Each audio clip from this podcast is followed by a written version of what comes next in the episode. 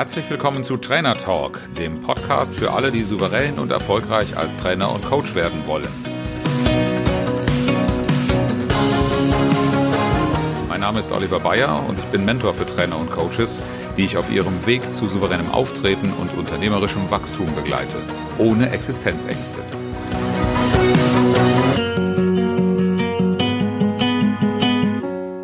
Trainer und Coach von A bis Z. Die Begriffe, die für deinen Erfolg als Trainer und Coach besonders wichtig waren. Und in der langen, langen Liste von Begriffen, die ihr mir in der Umfrage geschickt habt, da war auch einer dabei, der, wirst du sagen, ja, na klar gehört das dazu. Und der ist für mich persönlich von besonderer Bedeutung. Es geht um V wie Vertrauen. Und Vertrauen ist einer meiner allerhöchsten Werte. Vertrauen in der Zusammenarbeit, Vertrauen in der Führung, Vertrauen in Teams, Vertrauen zwischen dir und dem Kunden. Eigentlich alles, was ich in den letzten Jahren gemacht habe, diente in erster Linie genau dem Thema, wie baue ich Vertrauen auf? Und noch fast wichtiger, wie erhalte ich Vertrauen? Wie sichere ich das?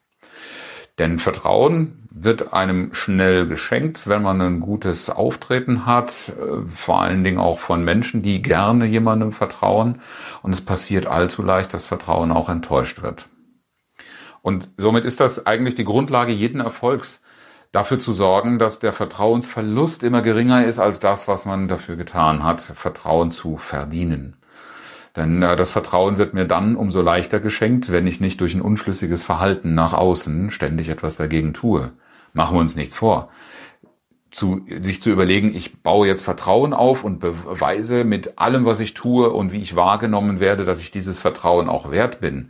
Das wird niemandem auf dieser Welt gelingen. Dazu ist unser Alltag viel zu sehr mit Überraschungen gespickt, auf die sich kein Mensch vorbereiten kann und die im ersten Moment nach etwas aussehen, was erst einmal zu Vertrauensverlust führt, weil Menschen in ihrem Sicherheitsdenken, in dem, in, was sie gesehen haben und dem, was sie daraus schließen, einfach so unterschiedlich sind, das kannst du gar nicht alles abfangen.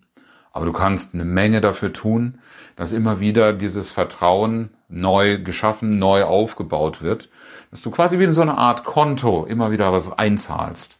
Und wenn dann mal was passiert, dann ist das wie eine Abbuchung von dem Konto. Achte nur drauf, dass du immer genügend einzahlst, damit du Geld zur Verfügung hast, also die Währung Vertrauen, in dem Maße, wie du sie brauchst.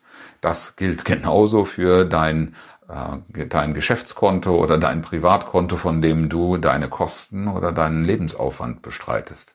Genauso geht es mit dem Thema Vertrauen. Kunden, die nicht buchen, die vertrauen dir schlicht nicht, dass das, was du anbietest, überhaupt relevant für ihre Situation sein könnte. Dass es ihnen etwas so Wertvolles ist, dass es auch für sie auf die wesentliche Ebene einzahlt. Vielleicht sehen sie dich auch gar nicht. Wenn wer dich nicht sieht, der kann dir natürlich erst recht nicht vertrauen. Aber wenn ich das so nachvollziehe, meine Tiefs, egal ob das früher in meinem Anstellungsverhältnis war oder eben auch in der Auftragslage als Trainer, hatten viel damit zu tun, dass ich nichts dafür getan habe, in diese Sichtbarkeit zu kommen, die auch beweist, dass ich ein Vertrauen wert bin. Das bedeutet, man engagiert mich, man bucht mich, man zahlt mir auch Honorare, wie ich sie für angemessen halte und die ich wert bin. Für dieses Vertrauen darfst du einiges tun. Denn warum sollte der Kunde ausgerechnet dich buchen? Und wenn du jetzt anfängst davon, was du alles gelernt hast, dann versteckst du dich wieder hinter Themen, die andere auch haben. Damit machst du dich verwechselbar und kein Mensch hat das Vertrauen, dass du, dass ich, Oliver Bayer, der Richtige bin, um dieses Problem zu lösen. Wenn du ein vertrauensschädigendes Verhalten bei Menschen beobachtest, dann hat das oft was damit zu tun, dass sie das eine sagen, vielleicht sogar predigen, und auf der anderen Seite ständig erkennen lassen, dass sie sich gar nicht danach verhalten. Menschen, die dir erzählen, wie man erfolgreich wird, die diesen Erfolg nicht vorleben, vorweisen können. Finde den Fehler. Menschen, die dir eine Lebensweise empfehlen, die sie selbst offensichtlich nicht beherzigen. Finde den Fehler. Menschen, die Fehler anprangern, die man bei ihnen auch sehen kann und so tun, als seien sie mit dem Heiligen Gral unterwegs und unfehlbar. Finde den Fehler.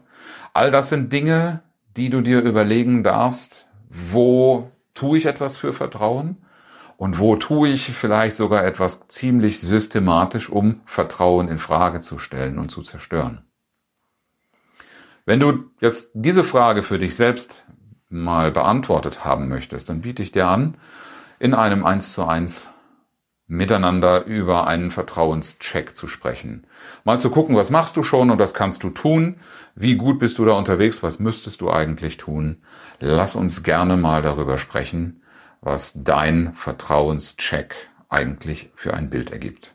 Ich freue mich darauf, mit dir ins Gespräch zu kommen und falls du gute Ideen hast, was dem Vertrauen auch förderlich ist, was dein Vertrauen erhöht und was ein gutes Verhalten, sichtbares Verhalten ist, um Vertrauen zu schaffen und zu erhalten, dann schreib das doch mal unter diesen Beitrag als Kommentar.